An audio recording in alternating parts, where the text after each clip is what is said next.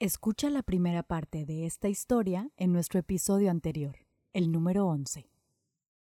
Imagínate esto.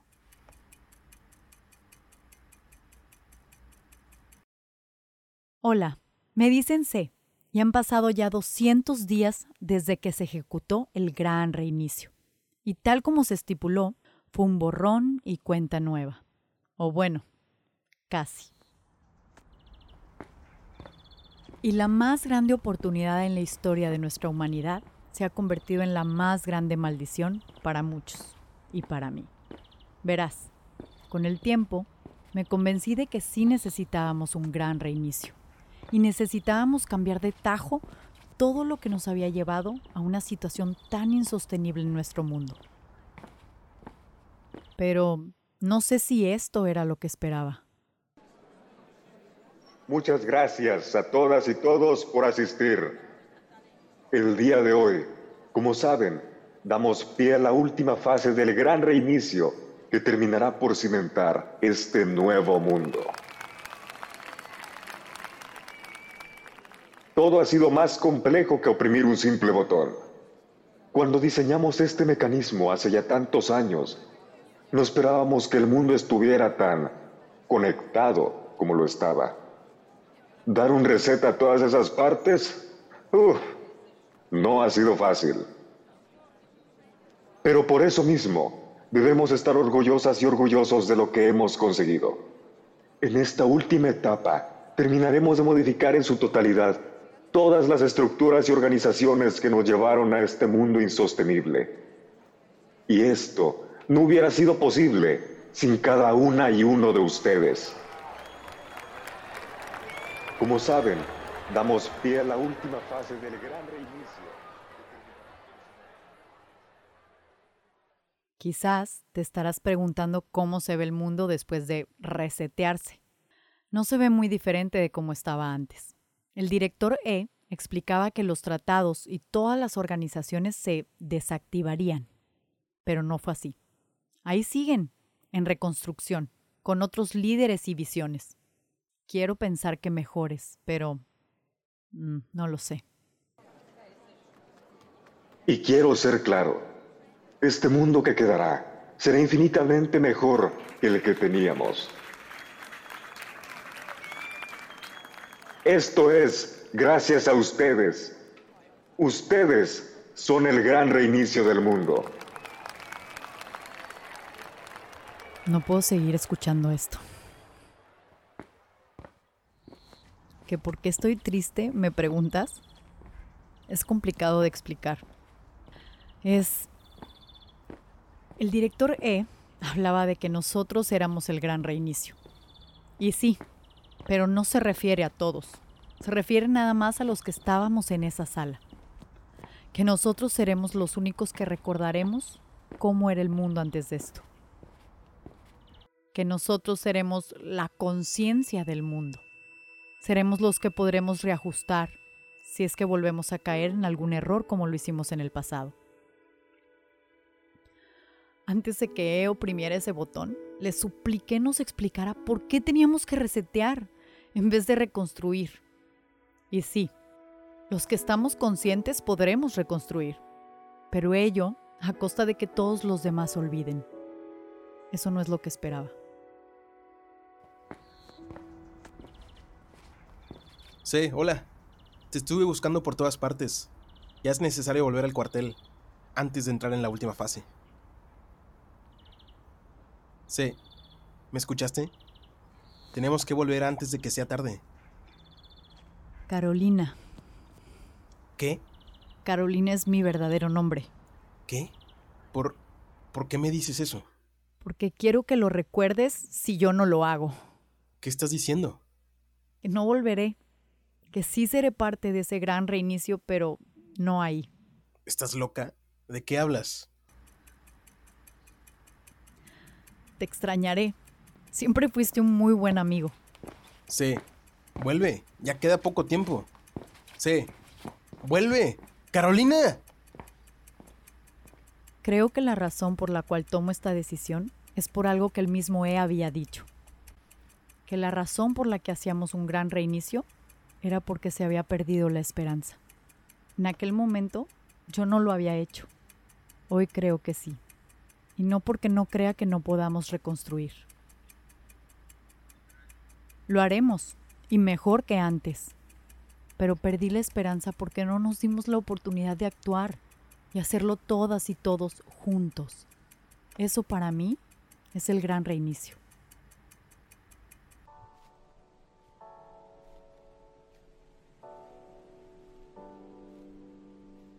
Aunque pareciera tentador que con picar un botón pudiéramos dar un reset a lo que vivimos actualmente, vuelvo a remarcar que sí necesitamos hacerlo, pero no con la intención de volver a lo que teníamos, sino en la dirección para crear un mejor futuro. La noción de un gran reinicio es algo que me ilusiona en base a todo lo que estamos y podremos construir. Y si ven desde una perspectiva macro, muchas cosas tienen que cambiar. La gran parte de ese cambio vendrá desde nosotras y nosotros, desde un cambio individual. El futuro del trabajo pondrá en entredicho lo que debemos conseguir con nuestra actividad profesional y productiva. Y esta vez no es solo en habilidades, sino también lo que nuestro trabajo debe representarnos y debe impactar. Porque en el futuro, y sobre todo en el presente, estamos ante el reto único de dar un gran reinicio.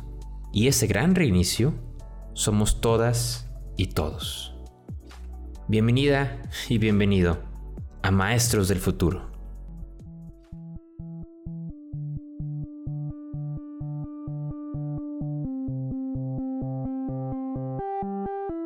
Las reglas sobre el trabajo se están borrando más y más rápido. Descubre aquí en Maestros del Futuro cómo puedes prepararte tú para ello.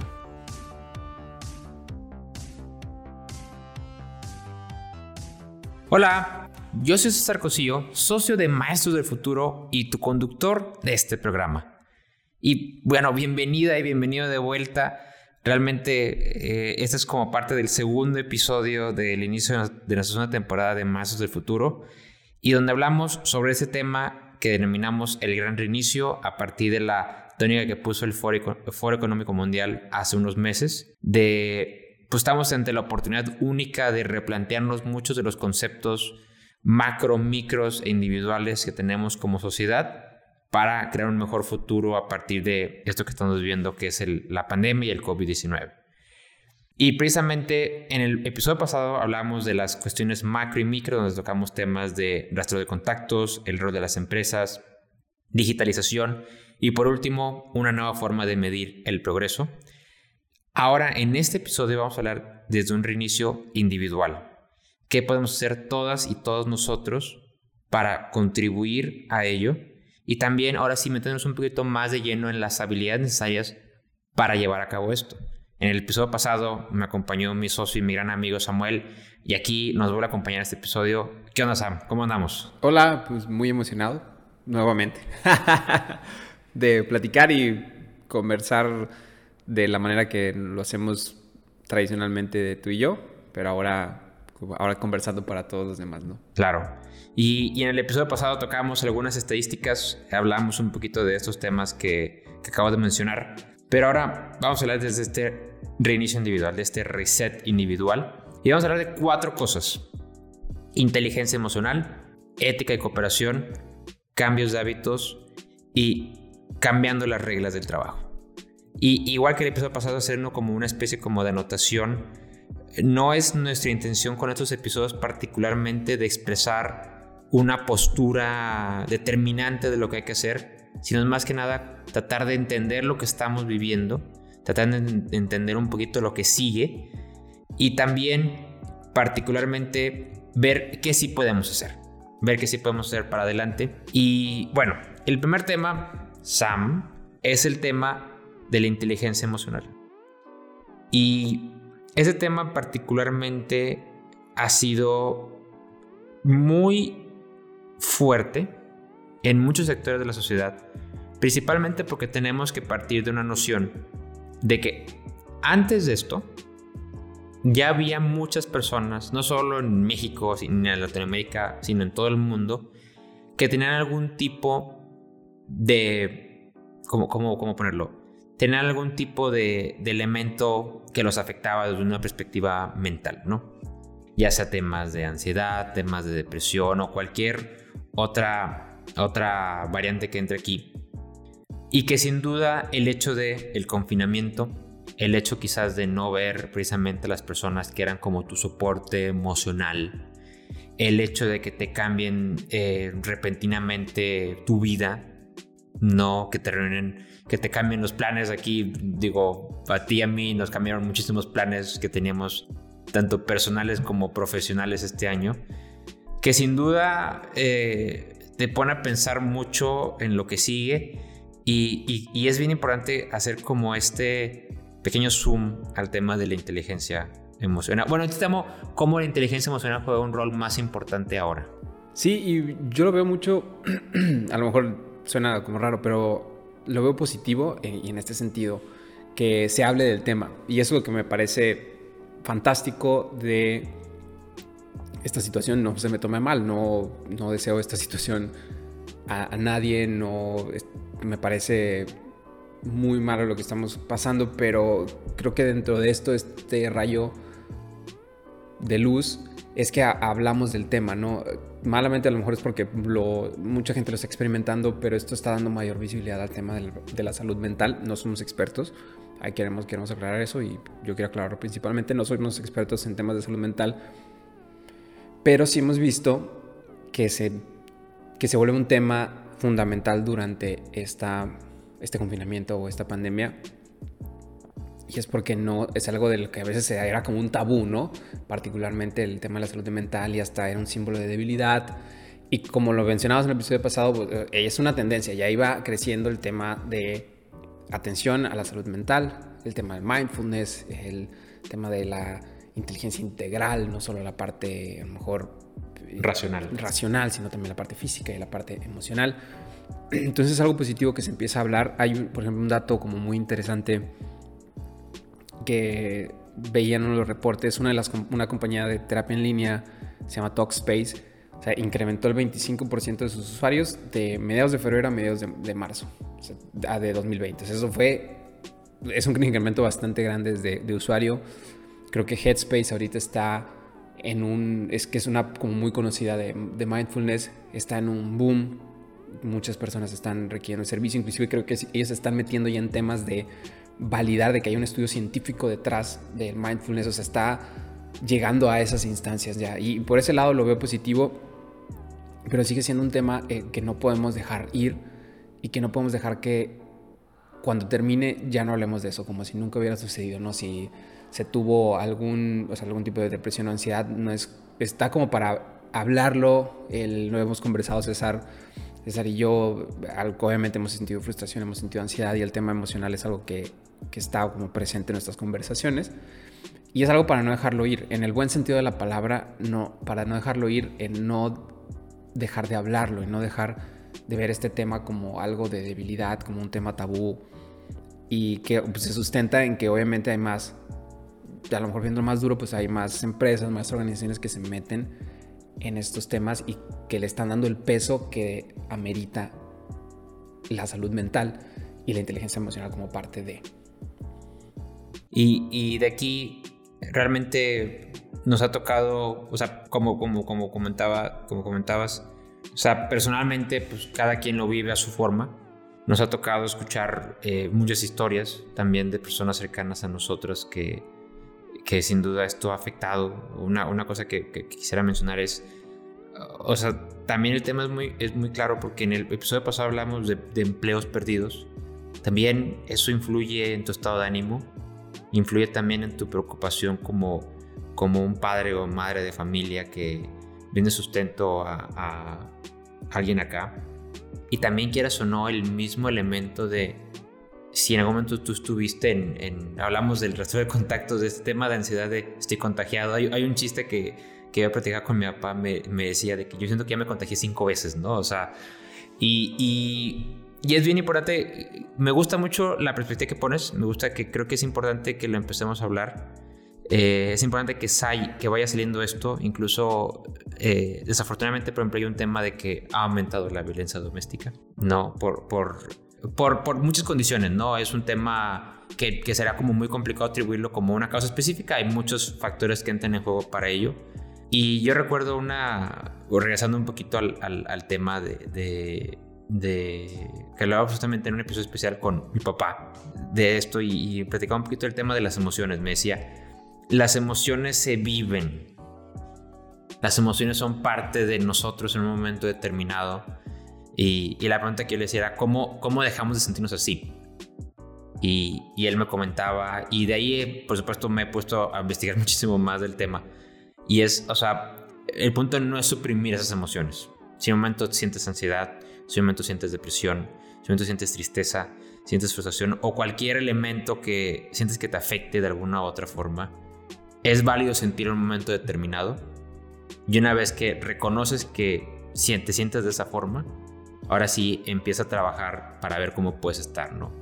En, no queremos decir que en todas las cuestiones se pueda hacer tan fácilmente, sino el punto es poco a poco. Si se pueden apoyar en alguien que se pueda, hay varias instituciones que están trabajando en eso.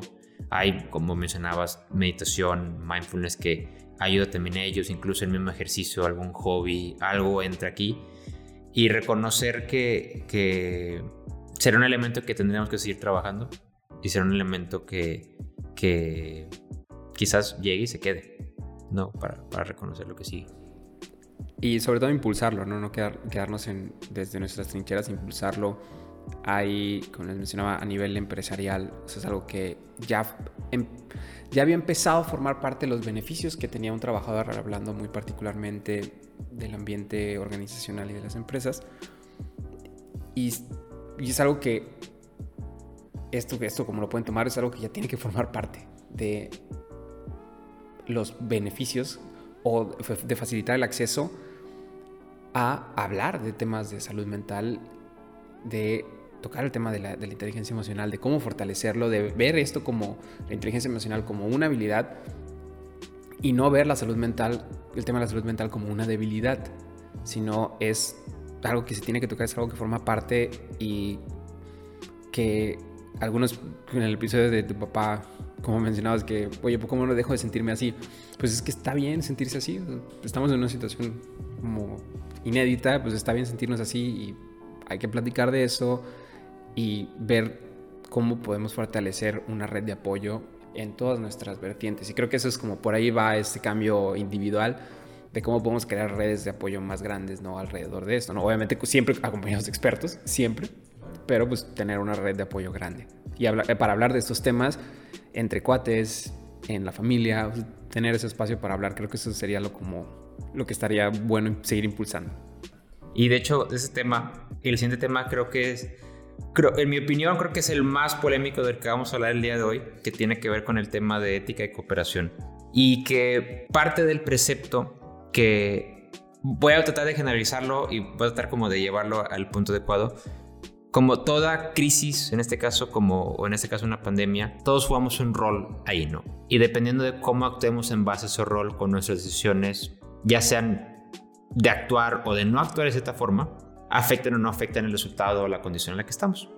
Bajo esa perspectiva, sin duda el tema de la pandemia ha estado reflejado en que una de las principales directrices para evitar que se propague la pandemia y que se propaguen los contagios es quedarse en casa. No, es un tema de aislarse, es un tema de protegerse y es un tema de que independientemente si estás contagiado o no, no, no expongas, no, no, no te expongas a ti, no expongas a los demás, ya, vemos, ya se usan mucho los temas de usar cubrebocas o no, etcétera, etcétera. Pero aquí entra una parte muy importante porque no todos lo pueden hacer. No todos tienen la facultad de decir, puedo trabajar desde casa o puedo quedarme en casa. No todos lo quieren hacer. Y también no es sano para todos hacerlo, ¿no? También hablando de la perspectiva física o la perspectiva emocional o mental. Pero aquí la pregunta clave es, ¿hasta dónde llegaremos? Y es una pregunta como bien difícil. O sea, ¿hasta dónde somos capaces nosotros con nuestras acciones de llegar a no afectar un resultado colectivo? dejando de ver quizás nuestra perspectiva individual cuando se pueda. Es bien importante esto. No siempre se puede, pero hasta donde se puede, ¿hasta dónde crees que lleguemos? ¿Hasta dónde crees que vamos para esa dirección? Y esto está como muy relacionado con lo que comentamos en el primer episodio de lo, lo esencial, ¿no? O como dirían en la canción, lo más vital, ¿no? Del libro de la selva. El, lo, creo que aquí es donde entra eso, la ética y cooperación. Sabemos que hay personas que no pueden darse, tener ese privilegio de poder quedarse en casa. Y, el, y lo, lo, aquí como el punto de reflexión es como el, el bien colectivo, que es lo que ahorita se está buscando con el COVID, ese, bien colectivo, consiste en también respetar eso. Y es, y es, una línea muy delgada, ¿no? La parte de, oye, pues es que está saliendo. Pues sí, hay personas que no tienen ese privilegio, no, no, hay personas que no se pueden dar el privilegio de poder quedarse en casa y no por eso se tiene que justificar que tú salgas, ¿no? Si tienes la oportunidad de, quedarte en casa y poner en riesgo a otras, a otras personas. Entonces este es un, un tema de hasta, hasta dónde llegamos. Es como algo muy personal. Digo, por esto estamos viendo el tema individual en, en este episodio. Es... O sea, aquí es como un reto mucho hacia la persona y, creo que ha sido, aquí como hablando personal, es como la introspección que tienes tú de hasta dónde llega tu empatía, ¿no? Es, oye, pues es que yo ya estoy, y perdón por la frase, estoy hasta la fregada, ¿no? De estar encerrado. Sí, pero no tienes necesidad de salir. Ay, pero pues así me está afectando. Ok. Ok, bueno, ¿qué puedes ir haciendo que siga fortaleciendo la parte del bien colectivo, que no ponga en peligro a otras personas? Creo que aquí es donde estamos viendo, hemos visto muestras increíbles de colaboración increíbles. El, tan solo hay una, empresa que, social que se llama Pimo, que ha tenido como muy buena aceptación durante esta pandemia, recolectando ingresos y materiales para las personas en el sector, de salud y más allá. Es increíble todo lo que han hecho. Entonces se ha visto como la parte de colaboración así suprema, exponencial, pero también tenemos esta parte, ¿no? Que dentro de la parte de del colectivo, pues también el, el individuo, quiénes somos, dónde podemos, qué, estamos dispuestos a hacer para que todos estemos, estemos bien.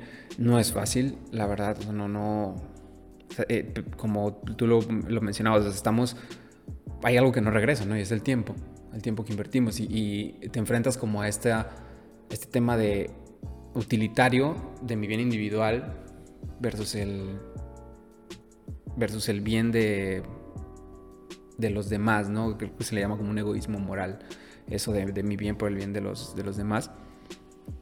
Es súper complicado y, no queremos aquí dar una respuesta, creo que no vamos a dar una respuesta, pero es un tema que hace, y creo que lo, principal de esto es, ¿quién soy yo en esta, en esta pandemia? Y hay una pregunta que a mí me encantaba hacer, me encanta hacer, y la hice hace tiempo cuando empezábamos, es ¿quién quiero ser después de? de la, de la pandemia. Y creo que esa es como la pregunta que, resume un poco la perspectiva. Es quién quiero ser después de esta pandemia y quién y, viendo en, retrospectiva, ¿no?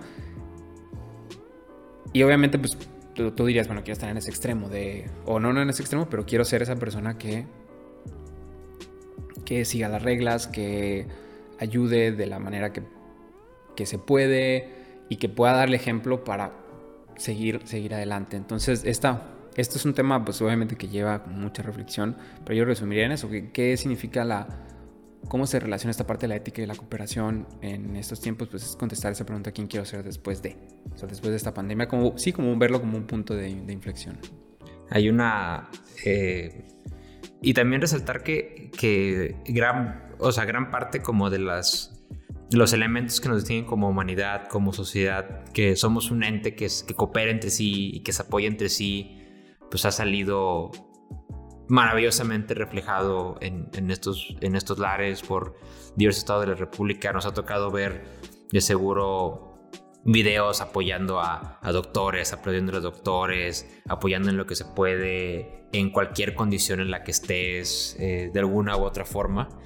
Y, precisamente ese es como un poquito el espíritu que queremos resaltar.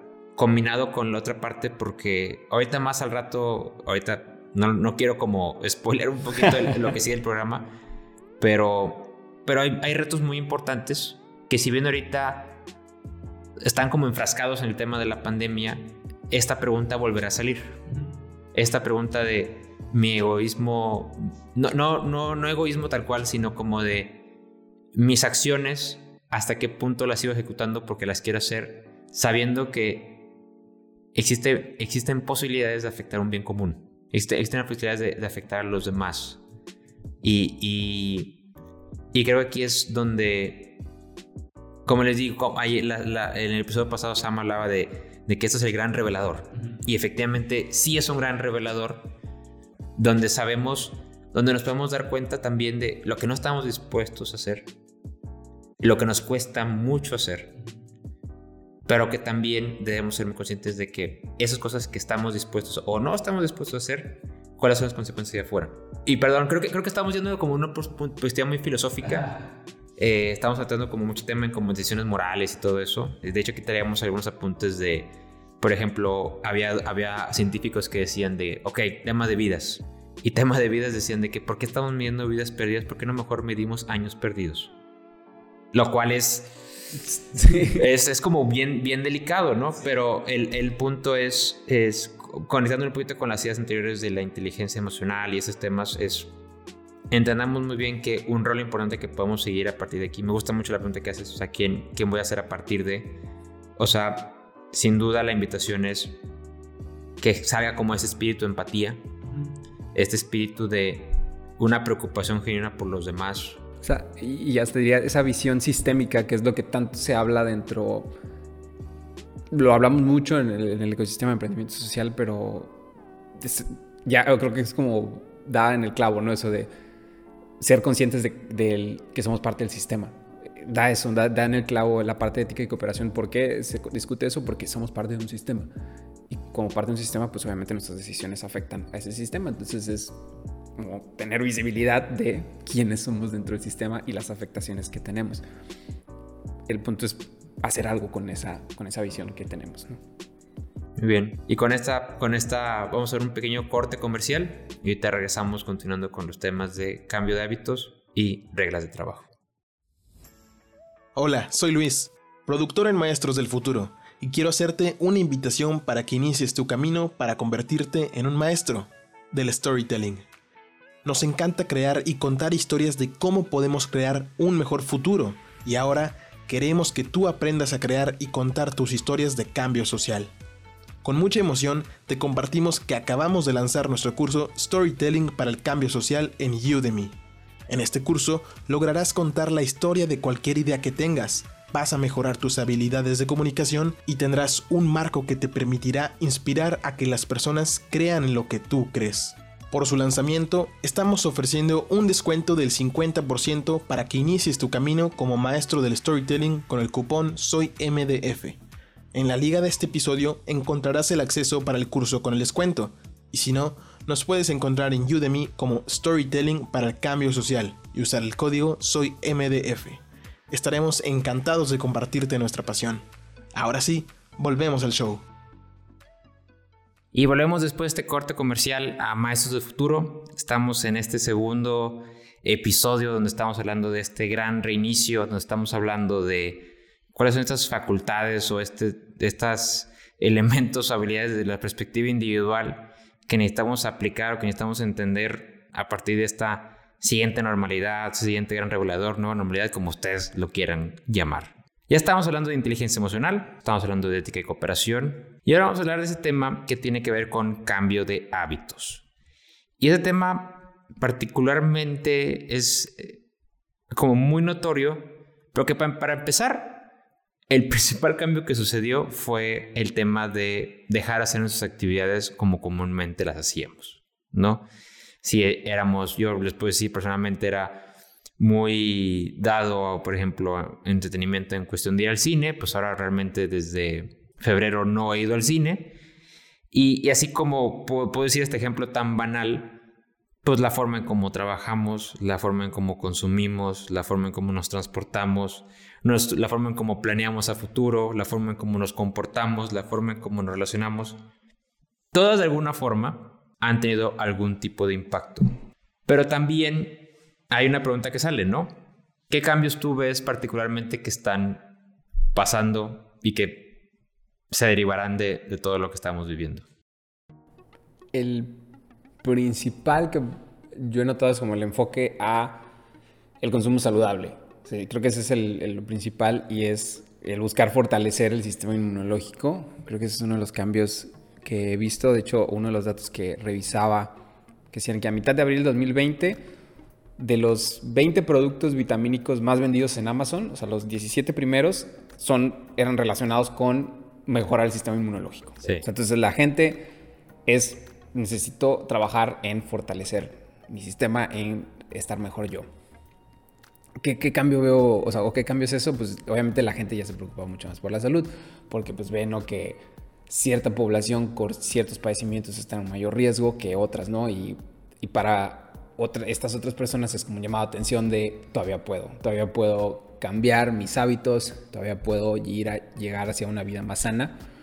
El, veíamos en un reporte de Ernest Young que pues la gente ya empieza a comer eh, derivado de ese buscar ser consumir de manera más saludable pues empiezan a consumir de una forma también más local que esté más que tengan por lo menos esa a lo mejor eh, esa percepción de que es sano y es salubre entonces oye pues pides la fruta a lo mejor en la fruta y las verduras en una frutería porque sabes que está fresca, pero que también está limpia y tú cocinas en tu casa, entonces empiezas a cocinar más saludable. Digo, no todos, pero yo el principal cambio creo que va hacia ese lado del consumo más saludable y el buscar fortalecer nuestro cuerpo con cosas naturales y también porque pues la actividad física no es la misma. Y eso creo que es importante que no todos han tenido, han hecho la misma, el mismo nivel de actividad física como antes. Entonces, ¿cómo puedes fortalecerte? Pues a lo mejor un balance, ¿no? Pero sí consumiendo mucho más, ¿no? Y inclusive con mis compañeros que son nutriólogos, pues sí decían, pues sí es un poco ejercicio, pero pues mucho está en la alimentación, ¿no? Creo que eso es lo que siempre dicen los, los bueno, los nutriólogos, lo que no ha tocado, no quiero generalizar, pero dicen, pues el gran porcentaje está en cómo te alimentas y eso es lo que ha, ha favorecido y creo que también ahorita con el, hasta el nuevo etiquetado que salió, que lo vemos ya por todos lados, pues es parte como de ese, yo creo que ya venía, ya se venía hablando, eso sí, hay, que ser como puntual, pero que abona, ¿no? A este cambio de, del consumo, un consumo más saludable de lo que sea. Y debo tomar el tema del, del, de la actividad física, ¿no? O sea, de hecho, hace poquito acabo de ver un documental del que habla de del último año, la última temporada del equipo de fútbol Tottenham, que dirige precisamente José Mourinho. Y hay un episodio donde, pues bueno, los deportes también tuvieron su, su pausa, ¿no? Y hay una escena particular donde dicen, o sea, los jugadores tienen que entrenar a distancia y todos ponían sus cámaras y había un coach que digitalmente les ponía los ejercicios.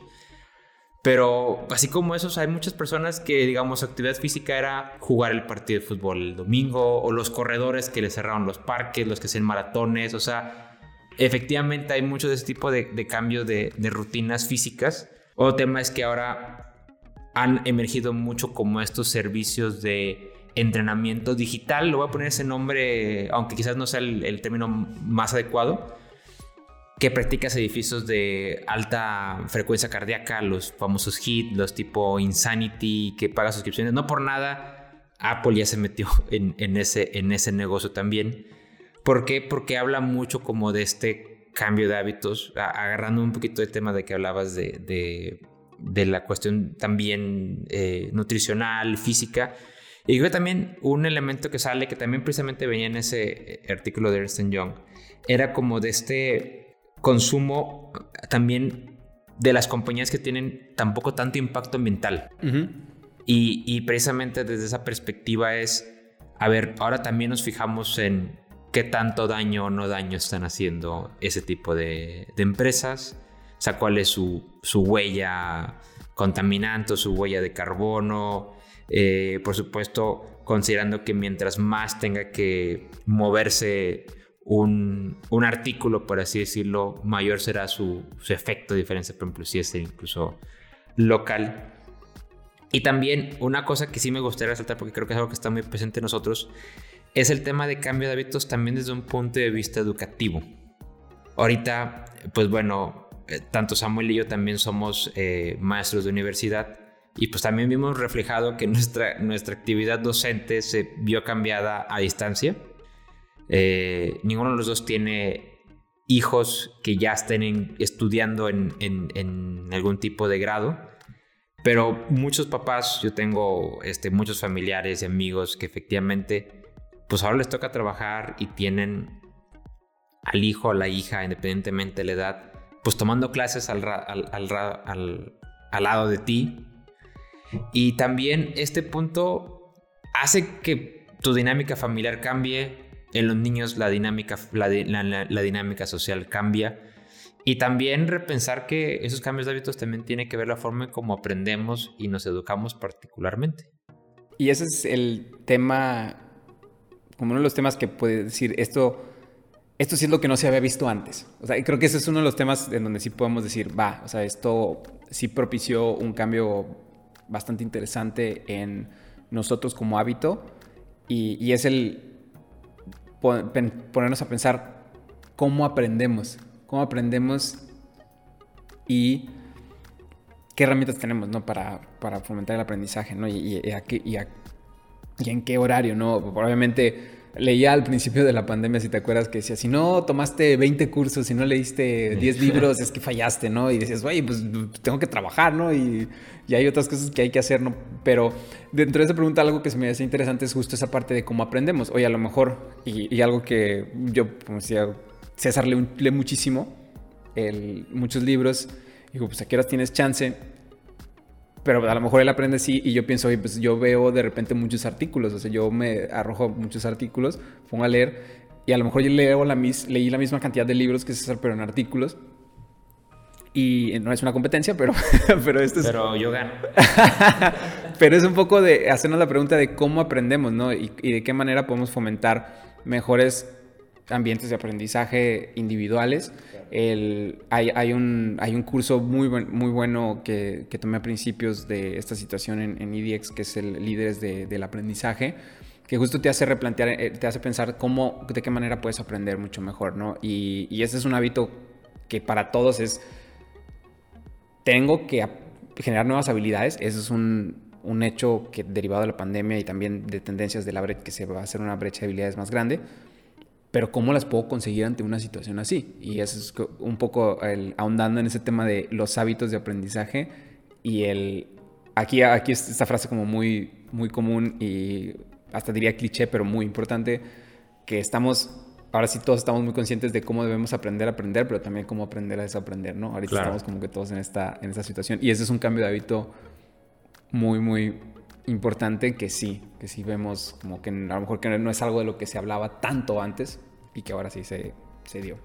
Y, y, como platicábamos ahorita, esa, esa última idea que, que, que, que, detonas eh, va a ser como muy buen puente para el último tema, pero algunas de las cosas, como les dije, estos son, estamos como explorando los temas como muy por arriba, muy por, este, sin tanta grado de profundidad, pero cambios de hábitos que han salido más la forma en cómo compramos, sin duda, o sea, el retail va a cambiar dramáticamente, la forma en cómo nos vamos a detener también va a cambiar radicalmente, la forma en cómo generamos relaciones. Yo me acuerdo que vi un, un, un reportaje que sacaba, no me acuerdo qué cadena gringa de noticias, y hablaba de que están haciendo, estaban haciendo como el Tinder en línea.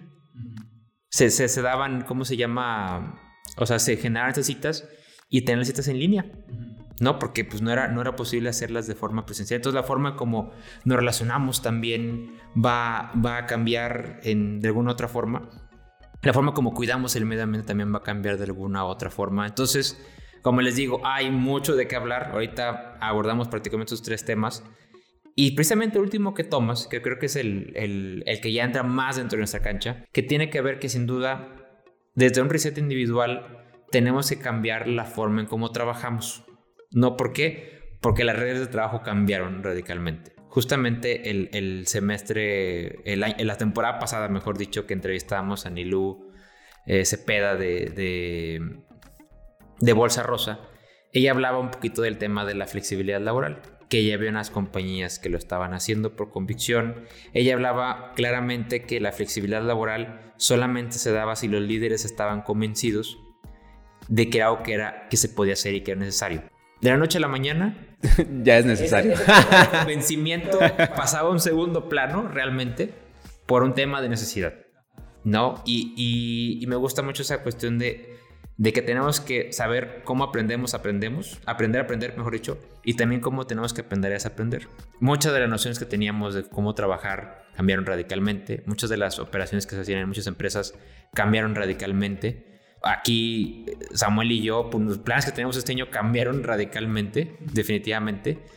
Y este proceso de adaptación y este proceso de adecuarse a nuevas normas, hábitos y situaciones laborales, sin duda, nos llevan a, ahora sí, si ya estaba en tendencia y hablamos mucho de ese tema de reinvención, de reaprender y de estar constantemente trabajando en desarrollar estas nuevas habilidades, de golpe se dio. Y de golpe ahí están y de golpe están como muy presentes a lo que sigue. Y el, tema en, la parte del trabajo, que es de lo que, pues obviamente lo que nosotros hablamos durante en este podcast y que nos gusta mucho desarrollar habilidades, eso no podemos dejar de mencionar, ¿no? El, ¿Cuál es el principal impulsor de estos cambios? Pues obviamente que ya no, no es como que no está el espacio de oficina, pero que pasamos toda una operación de una empresa a algo un poco más intangible, ¿no? Ya que no nos podemos ver. Se menciona, por ejemplo, eh, me acuerdo, una, una organización hace, recientemente dijo, propició estas pláticas de café virtuales el pasar como al home office por necesidad, ahora sí no, no por convencimiento, sino por necesidad, pues obviamente implica que se replantee la manera en que hacemos el trabajo y de visibilidad en cosas, tanto cosas positivas como cosas negativas. Y aquí me refiero a algo que me ha tocado visualizar con algunas, em, con algunas empresas, es que dicen, oye, pues gracias a hacer esto me di cuenta quién es en realidad indispensable y quién en realidad no... no, figura. No figura, ajá, quien se apaga, ¿no? Y, puede sonar duro, ¿no? Pero estos, estos tipos, estas situaciones pues dan visibilidad a, a estos cambios que pueden dar en la cultura organizacional, en, las, en, la, en el organigrama de una, de una, de una organización. Y es, y es algo súper, súper interesante el cómo necesitamos de algo externo que haga que veamos qué, sí está funcionando, qué no está funcionando y qué podemos hacer muchísimo mejor, ¿no? Y creo que yo por lo menos lo que veo como del cambio principal, e, eso a mí me sorprendió mucho cuando me lo, me lo dijeron. Es como, wow, pues es un, es un cambio que no te esperas que suceda a lo mejor de una manera tan puntual, pero que cuando sucede ya te pones a reflexionar como, ah, tiene sentido, ¿no? Y eso por un lado, ¿no? La, parte de que mover, mover todo a, a una operación digital lleva a ese tipo de reflexiones. Y por el otro lado, la parte de lo que concebíamos como beneficios se vuelve una necesidad. Y hay un punto en particular, ¿no? Que es el desarrollo de habilidades. Eh, y eso es lo que a nosotros nos encanta y lo que nosotros hacemos. Nos tocó que al inicio cuál es dónde entra la guadaña, ¿no? Dónde entra el hacha a cortarle, pues obviamente todos los talleres, todos los, todos los cursos, todo, todo lo que sea de desarrollo de habilidades, pues vamos a meterle el hacha y cortamos. Pero ¿qué pasa conforme va avanzando? Y conforme se van viendo que las personas no están adaptadas, a lo mejor no están completamente adaptadas a una dinámica en línea, a que la brecha se empieza a visualizar, y esa es como una palabra clave, como visualizar esta brecha de habilidades, ah, pues entonces ya se replantean las cosas. Oye, sí requiero de ciertas habilidades y las habilidades, las áreas, por ejemplo, que manejan solamente habilidades, las de desarrollo de talento, pues ya no son un área de soporte, ya se vuelven un área estratégica. E, eso es como algo interesante que, vimos en la pandemia. ¿Qué opinas tú, César? De... Precisamente el, el... estaba, hace poquito estaba revisando un reportaje de bueno, por cierto, ahorita cuando estamos hablando de esto está un evento muy importante del Foro Económico Mundial que se llama la, como la cumbre de los trabajos, el Job Summit. Y una de las cosas que hablaban era que un último reportaje que sacó McKinsey era que la habilidad más importante que necesitamos ahorita, y, bueno, todo el mundo saca como su set de habilidades. Sí. ¿no? O sea, el otro día sacamos una de Lin- vimos una de LinkedIn y curiosamente, eh, bien importante, hay habilidades blandas que son habilidades como pensamiento crítico, Son las que ya oral. estaban. Y otras habilidades duras, ¿no? Que tiene que ver con saber programar, saber, este, así como habilidades duras de ej- ejercer algún tipo de herramienta. Y justamente una de las habilidades ahora esenciales de las duras es producción de video. ¿Por Sí, qué? estuvo Increíble cuando Por- porque, pues precisamente porque ahora estar frente a la pantalla, pues hay que saber bien cómo mover todo, preocuparse por temas de iluminación, temas de encuadre, temas de audio, lo que tú quieras. Bueno, el punto al que iba en este estudio de McKinsey era que la habilidad más importante era lo que llaman el aprendizaje intencional. En, en inglés lo llaman el intentional learning, que es interesante porque es llevar a cabo experiencias de aprendizaje, cualquiera que sea. Todos aprendemos de una forma muy distinta. A veces aprendemos con leyendo, viendo, haciendo, lo que sea. Pero el aprendizaje intencional habla de que recono- reconozcamos que aprendimos de esa experiencia. De que, ok, leí este libro, lleva a cabo esta junta, lleva a cabo este proyecto, tuve esta reunión, vi este documental, platiqué con esta persona, ¿qué aprendí de ahí? Y, se- y- y habla, ah, va muy relacionado con el tema de aprender a aprender y todos esos temas que hemos platicado en alguna que otra ocasión. Pero si algo sale es que las habilidades más importantes, que ya eran tendencia previo a esto, siguen siendo las habilidades blandas. Siguen siendo este set de habilidades que te permiten a ti readaptarte, que te permiten a ti moverte, que te permiten a ti crecer, que te permiten a ti liderar, que te permiten a ti expresarte, que te permiten a ti crear. Y, y a mí me da particularmente mucho gusto porque aquí pues en la empresa, en Masters Futuro, somos muy promotores de que el aprendizaje se da de muchas formas. Aquí nosotros hablamos de que tenemos educación, nosotros damos educación no formal e informal. Este podcast ah, precisamente es un tema de educación informal. Pero conforme vayamos llenando cada vez de mayores productos, mayores herramientas de aprendizaje, creo que podremos seguir elevando este tema de upskilling, seguimos seguir este, elevando este tema de reskilling y también podemos empezar a preguntarnos otras cosas que, que surgen y que nos permitirán, hablando, en el episodio pues hablamos de robustez y resiliencia. Las empresas que son más, las, que más adaptan son las mejores, de acuerdo, pero ¿quién necesita Para adaptarse. para adaptarse? Las personas que lo ejercen. Exacto. Y entonces es el punto que queremos llegar. Sí, las nuevas de trabajo están muy vinculadas en, en el tema de educación para, y el tema de aprendizaje para, para adaptarse a ello. Y eso es el, como les, o sea, lo mencionaba, es visualizar que se requiere esto, es que, que las habilidades, también esta parte de cuáles son estas habilidades esenciales, pues eso, eso es como un cambio a las formas del trabajo, es también a las habilidades que se necesitan para el trabajo. Y muy curioso cuando veíamos lo de esta lista de LinkedIn de las habilidades, más allá de la parte de la producción de video que nos pareció increíble que saliera ahí mencionada, yo inclusive lo mencioné en una conferencia que di con algunos estudiantes que me, me decían, oye, ¿qué habilidades aprendo? Y digo, aprende a hacer videos, aprende a manejar videos, y porque son de la industria de turismo, ¿no? Aprende, porque tienes que vender las experiencias. Más allá de eso, las habilidades que son las blandas siguen siendo las mismas. Y, y- y a lo mejor duro y dale con esto, ¿no? Pero siguen siendo cre- creatividad, pensamiento crítico, el aprender a aprender, aprender a, a- a desaprender, el- la resolución de conflictos.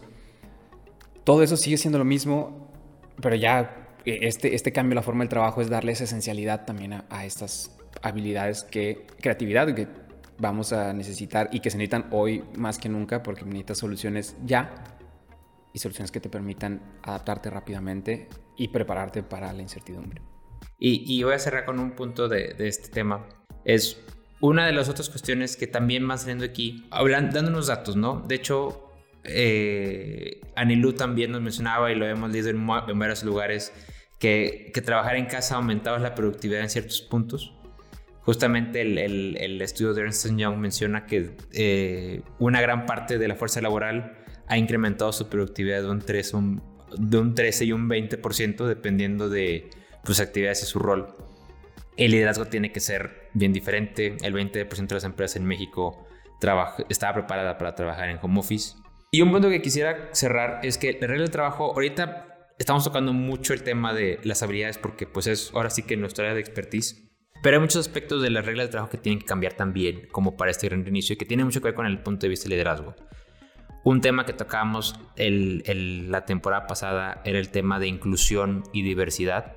Justamente ahorita estaba viendo unas, unas estadísticas de, del rol de las mujeres dentro de las organizaciones y hablaba, nada más estoy aquí regresando rápido a ella, por ejemplo, lugares donde tienen, donde son dueñas, por así decirlo, de, de los negocios es solamente un 14%, que tienen como en el top de la gestión, no directores, gerentes, es solamente 18%. Donde están en, roles senior es un 36%.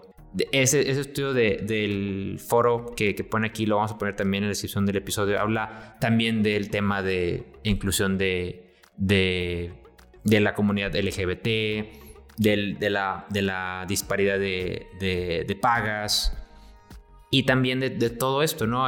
Justamente yo recuerdo el episodio que hablamos, el, uno de los episodios que hablamos del semestre pasado era, pues si ya no vemos a la gente, ¿cuál, cuál, cuál es la, la, la, la excusa? Exactamente. No, digo, no, no, no debería haber ni excusa, ¿no? Pero ahora, ahora, ahora, ahora, ahora muchísimo menos. Eh, o sea, es esta invitación, ¿no? Esta invitación, cuando hablamos de. Y, y como les digo, es, es una perspectiva muy pequeña. Podríamos hablar un. De hecho, uno de los episodios planeados es ese eh, para esta temporada. Pero pensemos también cuál es como este reset de las reglas de trabajo. No, que no solamente, no solamente van desde el punto de vista de aprendizaje, van desde el punto de vista de cómo hacemos el trabajo más significativo, cómo hacemos el trabajo más inclusivo y cómo lo hacemos con un trabajo con más propósito, que ese también es, otro, tema enorme y lo que tú quieras, ¿no? Y, y, para cerrar, una reflexión que a mí me gustaba mucho, que platicabas hace unos días, y que tocaste un poquito en el episodio pasado, ¿no? Que el COVID es el revelador. Y el COVID, no sabemos ciertas cosas, pero el COVID no es la base, no, no, es, no es el epicentro de todo lo malo que tenemos ahorita. Y me gustaría que llevaras con, con ese ideal que platicamos. Y, y, eso sí fue algo que creo que para, para ambos fue una realización, sobre todo cuando sucedió el asesinato de George Floyd y que detonó el movimiento Black Lives Matter que lo platicábamos César y, y, luego lo vi bastante en las redes sociales, ¿no? Que mencionaban, al final, al final las, crisis siguen ahí. El, el, COVID va a pasar, pero hay otras crisis que todavía tenemos que enfrentar. Y ahí creo que una, había una imagen que lo ponía de una manera como muy jocosa, que era una ola chiquita y es una ola que es el COVID, ¿no? Pero arriba de esa ola estaba la ola del cambio de la recesión. Y luego arriba de esa ola estaba el cambio climático, ¿no? Entonces, una, reflexión es que el, el, COVID, claro que ahorita tiene toda la atención de los medios y nadie para de hablar del COVID. Y a lo mejor eso todavía antes era mucho más enfático esto. Pero hay otras crisis que siguen ahí. No tan solo. Eh, un, había un artículo que me encantó cuando leí el New York Times que decía: el COVID no es el que me va a matar, el COVID me va a matar la hambruna. Y, y daban un dato, un dato muy impactante que decía, ya ahorita 135 millones estaban, estaban enfrentando escasez de alimento. Con la pandemia, otros 130 millones podrían enfrentar esta escasez en 2020. Esto lo, menciona, se llama Arif Hussein del Programa Mundial de Alimentos de la ONU. ¿Y esto qué? O sea, esto tiene que ver que al final las problemáticas y la razón por la que concebimos, se concibe el COVID como el gran revelador es que hay problemáticas que de raíz, el COVID es un problema superficial, así lo pondría. Hay todavía muchos problemas que hay detrás. Esta inequidad de género, el racismo, la inequidad en la, brecha salarial que existe, la pobreza, el cambio climático. Sigue habiendo muchos problemas que hay un grupo de personas que muchas personas que ya están buscando resolver y que es este momento justamente para que sea el gran revelador para unir a las personas, ¿no? Que lo mencionaba, unir a las personas a que buscamos resolver estos problemas. Y así como fue como en el momento la influenza, o sea, la influenza ya, ahorita es época de vacunación y pues ya se vacunas, así va a pasar con el COVID. Y después, van probablemente va a venir otra crisis, sí, probablemente venga otra crisis, a lo mejor de salud, no, esperemos que no sea pronto, pero los otros problemas son los problemas que siguen enfrentando, las siguen, seguimos enfrentando como sociedad. Entonces da ese pie para atender verdaderamente los problemas de raíz que tenemos ahora que son hay mayor visibilidad sobre ellos, ¿no? Y que se exponencian por todo lo que estamos viendo y por esta, esta gran sacudida que también tuvimos con el COVID. Y, de aquí yo tomo el, tema de, O sea, estamos dando la perspectiva, ¿no? Y la perspectiva, pues es... Pues es la perspectiva, ¿no? El dato es el dato, la circunstancia es la circunstancia, no estamos... No, no, no estamos tratando de ser como eh, ni pesimistas tal cual, ni mucho menos. Esto, esto es lo que está sucediendo y es, y es el punto de entender lo que está sucediendo, ¿no? La, la forma, la forma la que partimos entonces es, a partir del entendimiento vamos a proponer soluciones. Y, y, me gustaría que cerráramos con eso. Me gustaría, siempre en cada episodio platicamos a ver qué habilidades son necesarias. ¿Qué habilidades son necesarias para adecuarnos a un fenómeno futuro del trabajo? Aquí estamos abordando varios, ¿no? Y hablando desde un punto de vista del reinicio individual, del reset individual, eh, me gustaría que cerráramos con eso. ¿Tú, ¿Tú qué recomendaciones harías para continuar? Continuar bajo una perspectiva de vamos hacia un mejor futuro. Yo lo vería, lo voy a dividir en dos esto, como a ver, ¿qué puedo hacer yo de la parte individual? Y y la, y la, perspectiva de, bueno, a ver, ¿y cómo en colectivo podemos crear ese, este mejor futuro, ¿no? Individualmente y es qué podemos hacer, qué puedo hacer yo, es qué habilidades puedo desarrollar conjuntamente para impulsar esto. Pues uno es, y estas son las habilidades con las que yo soy más afino, la parte de la creatividad. Eso es algo que siempre hay que buscar maneras de desarrollar esa creatividad. Algo que me dijeron recientemente, el, el pensamiento crítico aplicado mucho a, al, inclusive creo que se llama el, a poder distinguir, discernir la información que, recibimos, ¿no? Que es, ahorita estamos en una época de muchísima información y, a veces hasta decimos jugando de ya no existe la verdad, ¿no? César y yo decimos eso, pero es un poco de tomar la información que te puede ayudar a generar un cambio positivo, ¿no? Y, y, usar la información, por eso un poco del pensamiento crítico, de aprender a discernir ese tipo de información. Y este punto que mencioné de la visión sistémica, este pensamiento sistémico es algo que hay que desarrollar de manera individual para todo lo que aprendamos, poder aplicarlo dentro de las acciones que nos permitan desarrollar un mejor futuro. Entonces, mira por eso, creatividad, pensamiento crítico y un pensamiento sistémico. Creo que sería lo primero. Y algo técnico que me, oye, no, pues que quiero algo aplicable, no estaría mal aprender un poco a programar. No, eso sí, no, no, no, no vendría de más conocer un poco acerca de, temas de programación, pero eso porque a mí me apasiona mucho el tema. Y ahora, ¿cómo esto se lleva a un, a un plano colectivo? Es muy sencillo, es que no te quedes tú con ese conocimiento. O sea, yo, yo lo veo así como el, el, gran revelador es porque hay que, o sea, el, es la revelación de que el conocimiento es de todos también. Y hay que impulsar ese conocimiento, dejar egos a un lado, dejar el, el sentido de ser un, del yo soy el salvador, para poner el conocimiento al uso de todos y para generar un círculo virtuoso de aprendizaje y de aplicación, que eso es lo que, eso es cómo se lleva al plano colectivo. ¿Cómo crear un mejor futuro? Pues que todos tengan las habilidades para poder crear un mejor futuro. Entonces nosotros somos muy partidarios de aprende y enseña, aprende y enseña, y enseñas y aprendes. Y eso implica que, pues si aprendes algo, pues no siempre busques ser el héroe, ¿no? Y ahorita es lo que vemos, que hay muchas personas que son héroes, hay muchas personas que apoyan a esos héroes. ¿Cómo podemos ir apoyando? Generando mucho mayor conocimiento, generar muchas mayores habilidades y si aprendes algo, enseñar para que otras personas también tengan estas, estas mismas habilidades y puedan aspirar a también ser agentes de cambio. Y eso sería como mi, como mi cierre, es que es una oportunidad única, ¿no? Para que podamos ser todos agentes de cambio. Yo, yo me quedo con eso. O sea, estamos en una oportunidad única. La invitación Ahora sí, esta sí es directa a, toda la audiencia. Es, vamos a seguir un rato, sí. O sea, seguirá la tendencia ambivalente, seguirá la tendencia de incertidumbre. Pero la invitación directa es, primero, ocúpate de ti. Ocúpate de ti, de tu bienestar físico, de tu bienestar emocional. Y una vez que te ocupes de tu bienestar físico, apoya dependiendo del rol que tú puedas tomar. Creo que a mí me gusta mucho, es una pérdida que hemos tenido recientemente de esta perspectiva del héroe. Nosotros podemos decir, nosotros tampoco consideramos que tengamos ese rol. O sea, nosotros realmente lo que queremos es eh, contribuir a, a, ello, a contribuir a las historias. Hay muchas muy buenas historias allá afuera.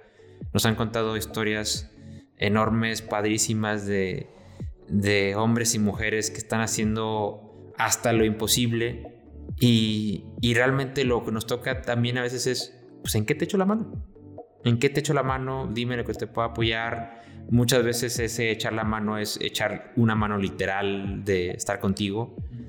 Muchas veces es comunicar una iniciativa. Muchas veces es invitar a gente a una iniciativa, a donar monetariamente dentro de lo que sea posible. Cualquiera que sea tu capacidad, cualquiera que sea tu, tu ventana para hacerlo, hay que sumar y sobre todo eso último que mencionas, sumemos para esta etapa, pero sumemos siempre para, para lo que sigue y, recordar eso. Estamos ante una oportunidad única de resetear muchas cosas, no para el pasado, sino resetear para, para lo que sigue, para progreso, para bienestar, para un mejor futuro. Y pues sin nada, les agradecemos mucho eh, su atención en estos dos episodios. La temporada acaba de iniciar. Tenemos cosas muy buenas de aquí en adelante también. esperen los episodios ya de una manera más tradicional. O sea, por, más por si se hartan de escucharnos a nosotros platicar, ¿verdad? y, pues más que nada, Sam, gran, gran amigo, este, pues darte las gracias por, por esta perspectiva. Síganos en nuestras redes sociales. Estamos como Maestros Futuro. Y pues nada, yo soy César Cosillo. Yo soy Samuel Casanova. Y muchas gracias, gracias. por escucharnos.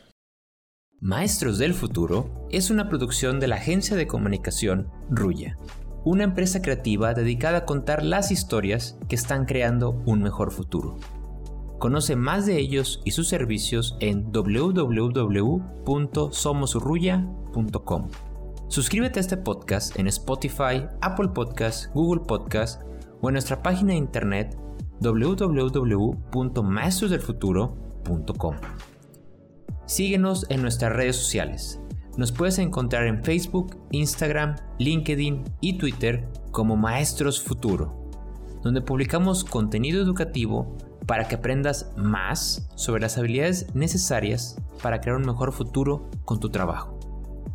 El productor de este episodio es César Cosillo y Samuel Casanova. La edición y masterización del episodio corrió a cargo de Luis Rodríguez. Agradecemos a Giganio Tadui y Mariso Salinas por prestarnos sus voces en el ejercicio de imaginación. Agradecemos también a Jesús Botello, Carolina Hernández, Alberto López y Ana Sofía Adam por prestarnos sus voces para el ejercicio de imaginación.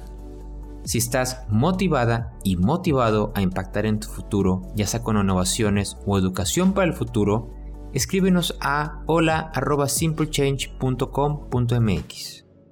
Finalmente, Recuerda que nosotros creamos el futuro y que las ideas simples pueden producir grandes cambios. Esperamos que este episodio sea un detonador de ellas.